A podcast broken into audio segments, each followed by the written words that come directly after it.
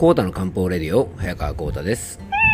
この番組はアシスタントの猫林さんと一緒に皆さんの心と体の健康のサポートになるような情報をお届けしております猫林さん今日もよろしくお願いしますはいよろしくお願いいたしますえー、世間ではですね、まあ、3連休ということで、えー、いろいろね、出かけたりする方も多いんじゃないでしょうか。まあ、僕と猫林さんはね、この連休は都内にちょっと出張が入ってるんですよね。はい、えー、まあ、ちょっとね、会議をしたり、勉強をしたりとかですね、えー、そんな時間を過ごしたいと思いますので、まあ、皆さんお休みの方はね、ぜひゆっくりと過ごしてください。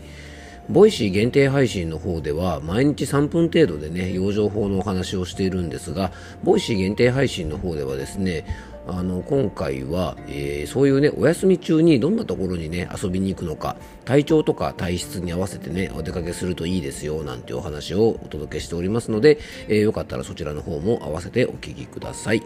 えー、それでは今日の本題へ移っていきましょう。コータの漢方レディオ今日もよろしくお願いいたします。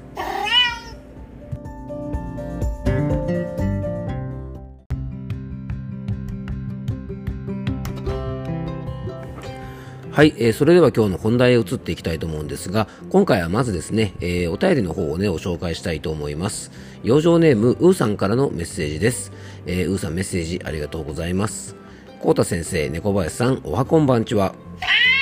えー、受験生に向けた生活養生のお話が続きましたね。我が家にも中3の娘が1名、幸いにも高校受験は合格という形ですでに終えております。緊張感を隠しきれずぎこちない空気感で過ごした年末年始を思い出しながら聞いておりました。本人は合格できるのかという不安勉強しなければというプレッシャー。勉強してもしても足りないんじゃないかという焦り。きっとさらに私の想像が及ばない、えー、いろんなものが混在してたまに軽くパニック状態で夜中に号泣したりしていました。ここに行きたいという望みが強い分苦しみも大きかったんだと思います。親にできることはただただ見守りいつもの生活を変わりなく提供し続けることのみでした。本当はいっぱいいっぱい口も出したかったけれども我慢我慢したつもり塾のお金は出しましたが今はそこから解放され自分の好きなことを楽しむ時間を持てて、えー、心も安定してきた様子。以前メールで中3娘に誕生日プレゼント、かっこ7月として、えー、進めてくださった世界の終わりとハードボイルドワンダーランドもまたゆっくり読み返しているようです。心置きなく好きなことを楽しむって最高に贅沢なことですね。まだこれからも試験に、臨む方もたくさんいると思います。試験の後に私はやったと言い切れる、そんな気持ちになれたらいいですね。そしてやっぱり最後は体調管理皆さんご自愛ください、えー、ということでね受験生のね、えー、養生法についてお話しした回が何回か続きましたので、まあ、それに対してね、えー、ウーさんからお便りいただきました。本当にありがとうございます。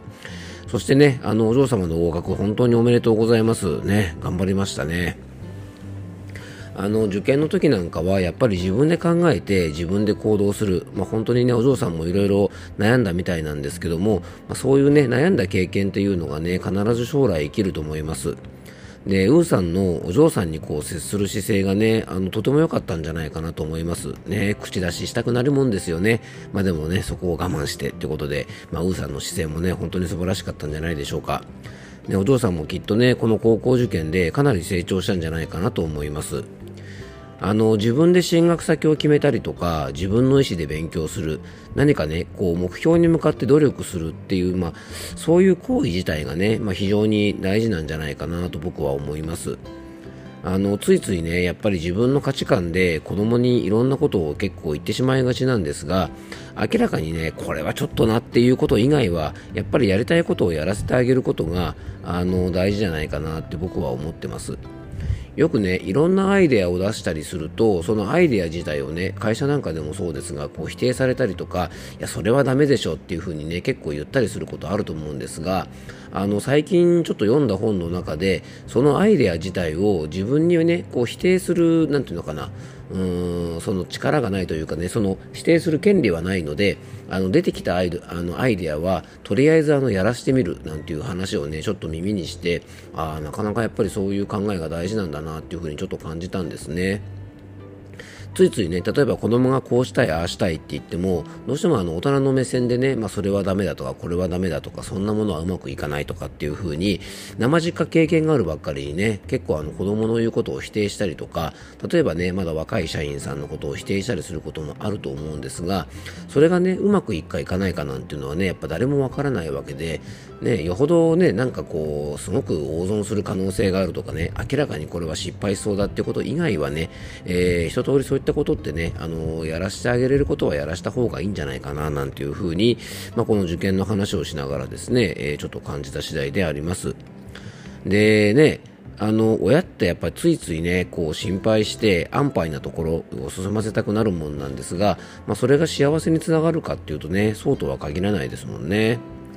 なのでね、まあ、受験制度に関してはね、まあ、いろいろ思うところがね、あると思うんですが、やっぱり目標に向かって努力するっていう行為自体、あの、私はやったってね、まあ、ウーさんおっしゃる通り、言えるぐらい頑張った経験っていうのはね、きっと将来の大きな糧になるんじゃないかなと思います。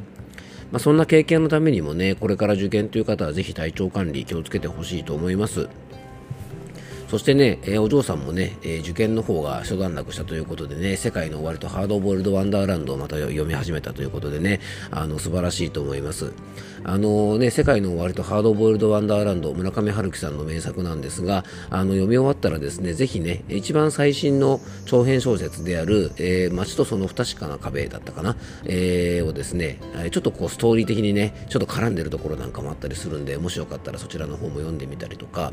あの、高校生生ぐらいとか、えー、中高生ぐらいね、まあ、大学生ぐらいでもいいんですけども、あの、若い方にはですね、村上春樹さんの作品を読むんだったら、ぜひですね、あの、エッセイとか、か、あとはね、こう旅行記があるんですね。えー、例えばね、モンゴルのね、えー、なんか奥地の方に旅行に行ったりとか、イタリアで生活する様子とか、アメリカで生活する様子とか、えー、あとですね、結構村上春樹さんいろんなところにね、あの、出かけて、あの、その旅行記を書いてるんですね。メキシコ行ったりとかですね、えー、香川県に讃岐うどんを食べ歩いたりとかですね、まあそういったあの作品もあるんですけども、あの、若い時にね、ああいう作品を読むとですね、いろいろ刺激を受けたりとか、あの、なんかそういう経験をね、自分でもしてみたいななんていうふうに感じて、あの、すごくいい影響がね、あるんじゃないかなって個人的には思うので、まあ、村上春樹さんのね、旅行記なんかもよく、もし機会があったらね、ぜひ読んでみていただけたらと思います。うん。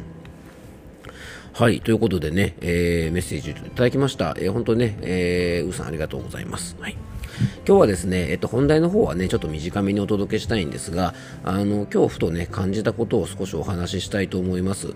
あの、〇〇する時間がないと思ったら要注意という話なんですが、まあ、これはね、心の持ち方についてのようなお話になるんですが、僕らはね、ついついこうなんかしようと思った時に、えー、〇〇する時間がないって思っちゃう時ってありますよね。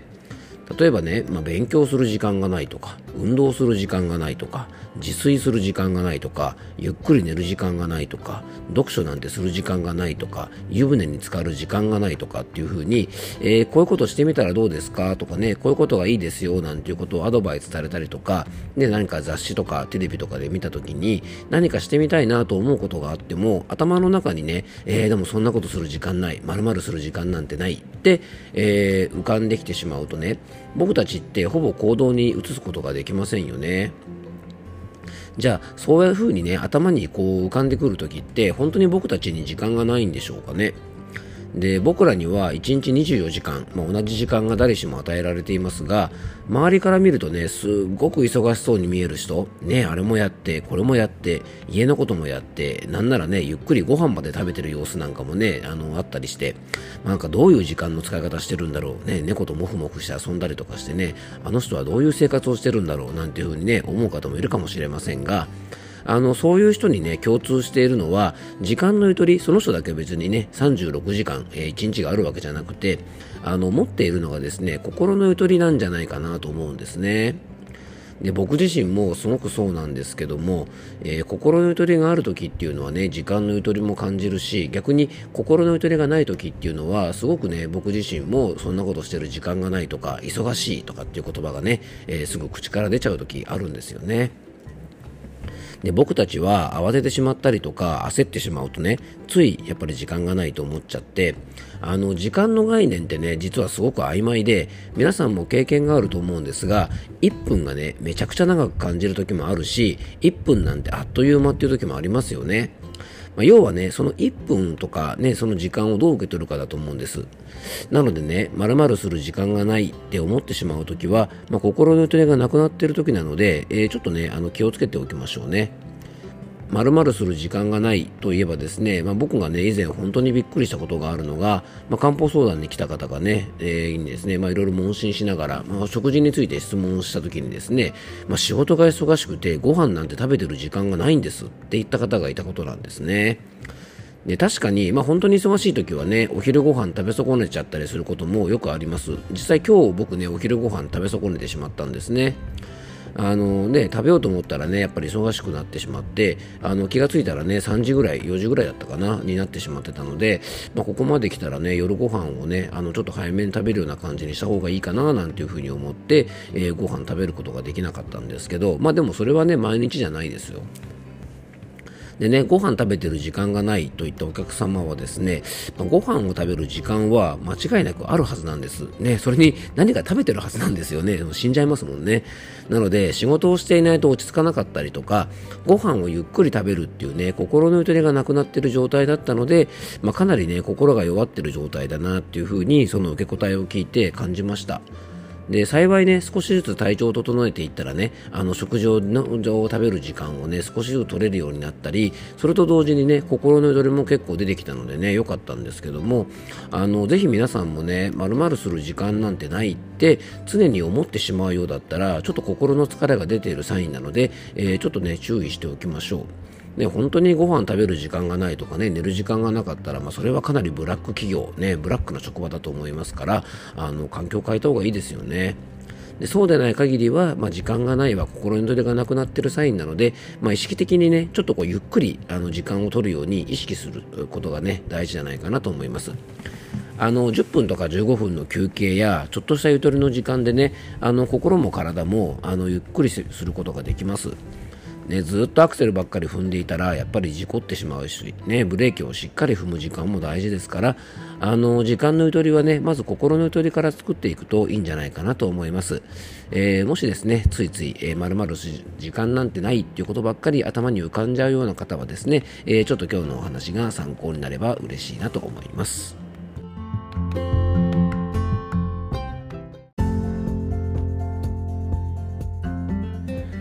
はい、今回もクロージングのお時間です。えー、今回はですね、まるする時間がないと思ったら要注意ということでね、えー、ちょっと時間の使い方とか感じ方、あの、ちょっと心のゆとりについて、え、ちょっと考えてみました。えちょうどね、まあ、連休ということで、えお仕事がお休みの方はね、少しそんなことを考えてみてもいいんじゃないかなと思います。お休みね、ぜひゆっくり、え過ごせる方は、え過ごされてください。あの、お仕事の方はね、え体調に気をつけてお仕事頑張ってください。今日も聞いていただきありがとうございます。どうぞ素敵な一日をお過ごしください。漢方専科サータ薬房の早川幸太でした。では、また明日。